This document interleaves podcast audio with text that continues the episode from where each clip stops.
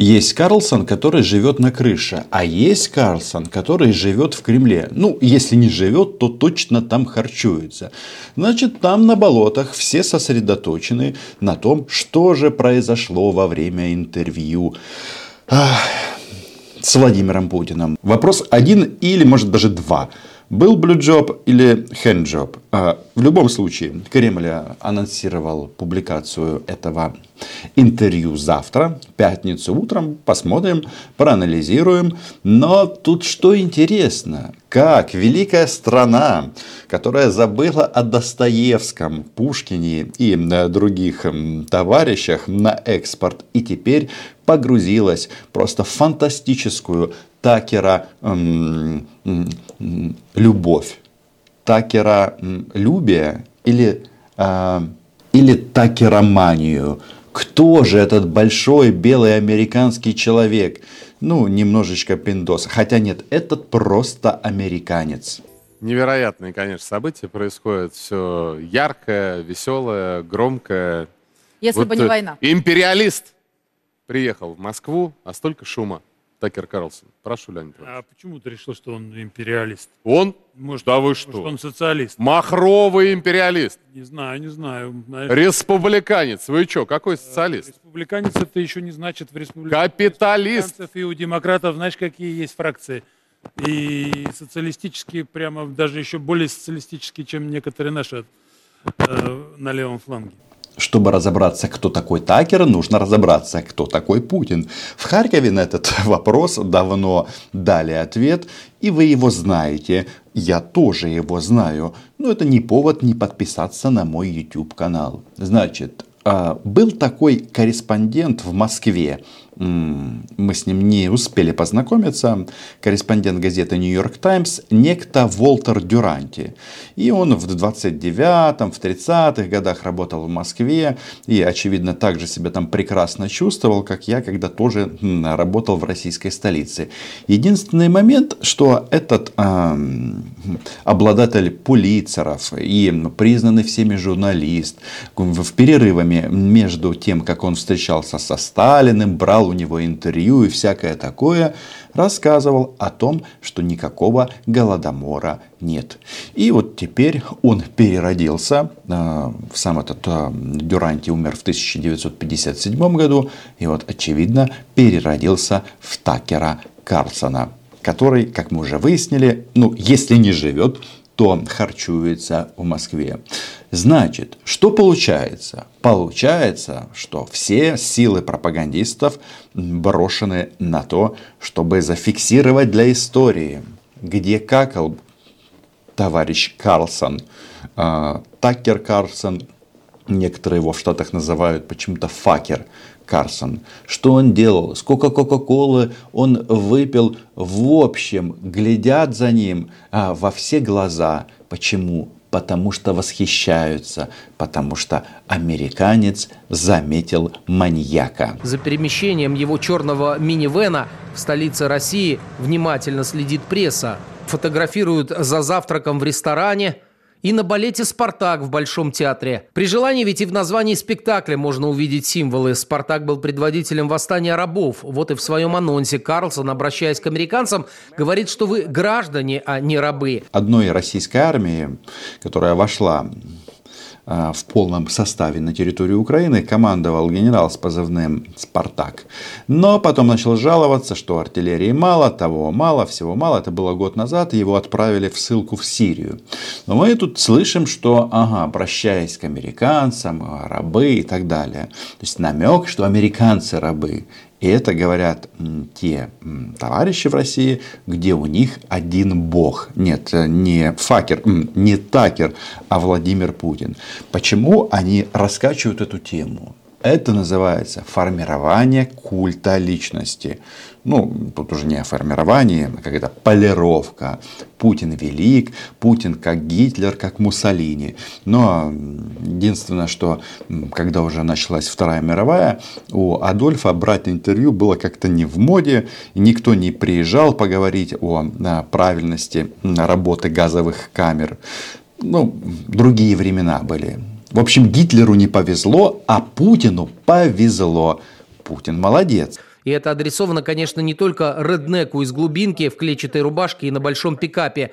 Посмотрят интервью с Путиным в США миллионы. Всегда смотрели. Почему было хорошо, когда Кир Симмонс брал интервью у Путина для NBC в 2021 году, но плохо, когда Такер делает это в 2024? Ну, кое-что изменилось совсем немножечко изменилось. Да, полномасштабное вторжение, попытка перекроить э, карту политическую Европы, ну и Факер, простите, что-то начал путать слова, Такер э, решил объявить, что, конечно, Путин зло, он же вторгся в Украину, но нужно выяснить его цели теперь и услышать его голос. Ну, конечно же, кто может рассказать американцам правду? Трамп, ну, вряд ли. У Путина получится намного лучше. Естественно, про Джозефа Байдена мы не говорим. И поэтому нужно четко контролировать и смотреть за тем, сколько а, выпил Кока-Колы а, Факер. Опять. Такер.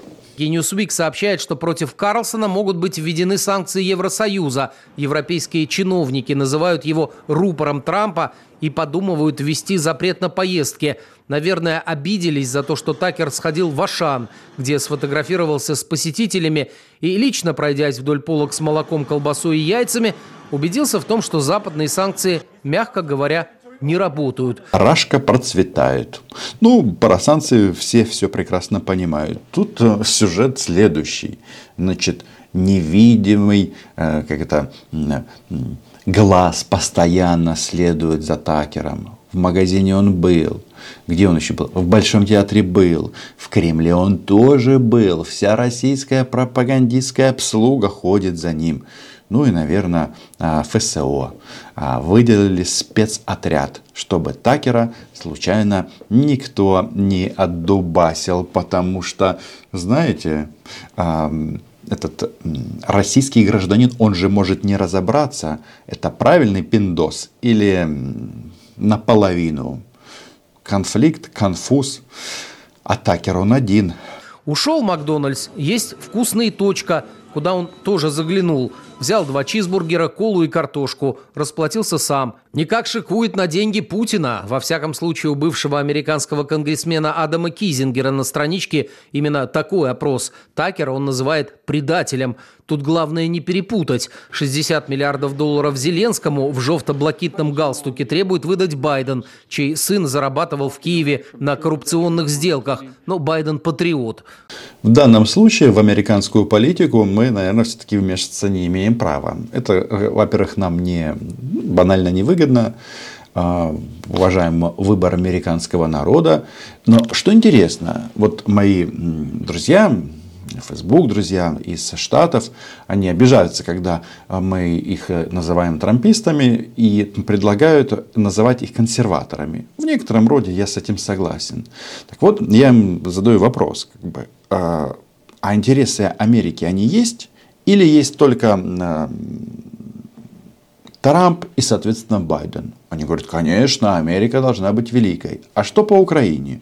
Говорят, ну по Украине надо вам убедить Трампа в случае избрания, чтобы он продолжал вам помогать. Но будем убеждать. Но я со, стороны, со своей стороны, как человек, интересующийся миром, спрашиваю, а как нам его убедить?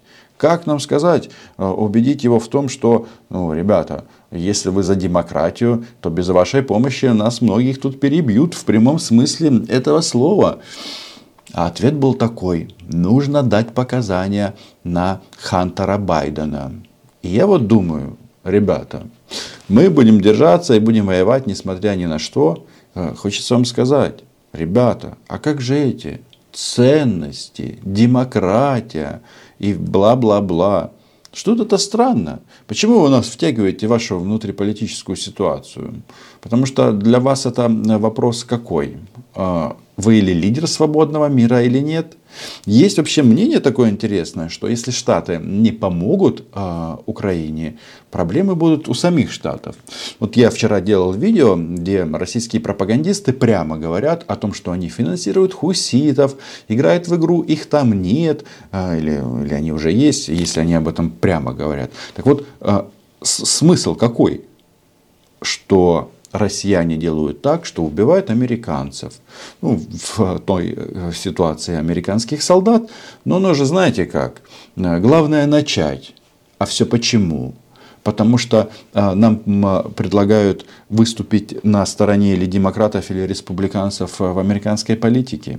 Мне кажется, это самое тупое, что может сделать украинское руководство. Ну, честно.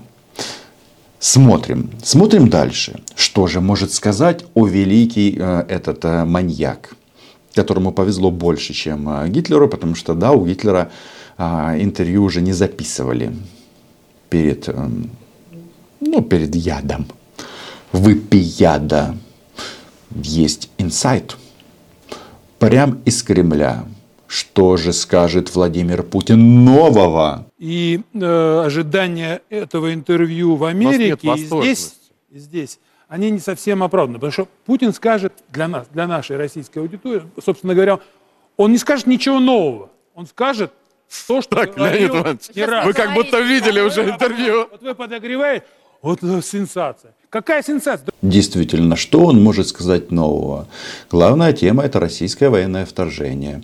А Такер и, соответственно, Трамп, ну, по крайней мере, пока играют на этом поле, что давайте отдадим Украину Путину, не будем помогать.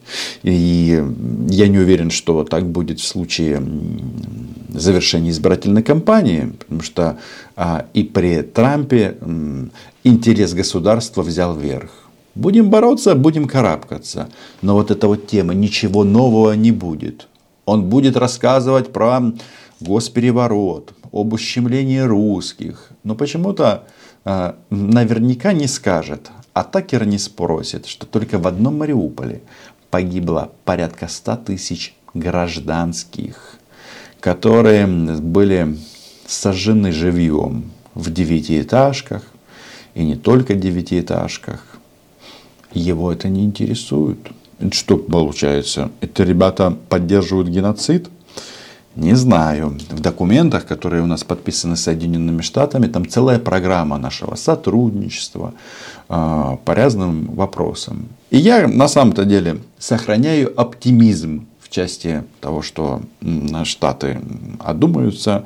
Но давайте так, э, верить в лучшее, а готовиться к худшему, что помощи военной в обозримом будущем не будет. Тут еще Джозефу Байдену целый год рулить. Они там ищут разные программы. Ну и будем откровенны, они есть. Есть там способы найти варианты поставлять вооружение здесь и сейчас. Есть они. Но американская политика остается американской политикой. Давайте-ка разберемся, что там говорят эти инсайдеры, что же скажет Путин?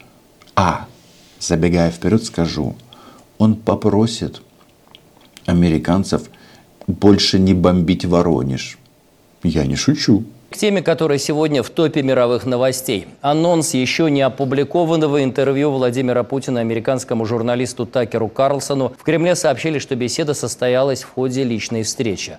А глава государства согласился на это интервью именно потому, что позиция Карлсона разительно отличается от традиционных англосаксонских СМИ. А вот это, вот это ожидание истеблишмента, это боязнь, жуткая боязнь, она связана, конечно, вот с этим. Потому что вроде эти факты известны у нас в России, но если они будут донесены вот так, для, для э, американцев простых. Да? Конечно, это повлияет. Конечно, они задумаются. Конечно, они чаще будут обращаться к мнению. Ага. То есть это интервью нужно для того, чтобы американцам э, мировоззрение формировал Путин. Вот, ну, в принципе, это понятно и очевидно. И тут мы возвращаемся к началу. Был блюджоп или хенджоп или нет? Посмотрим.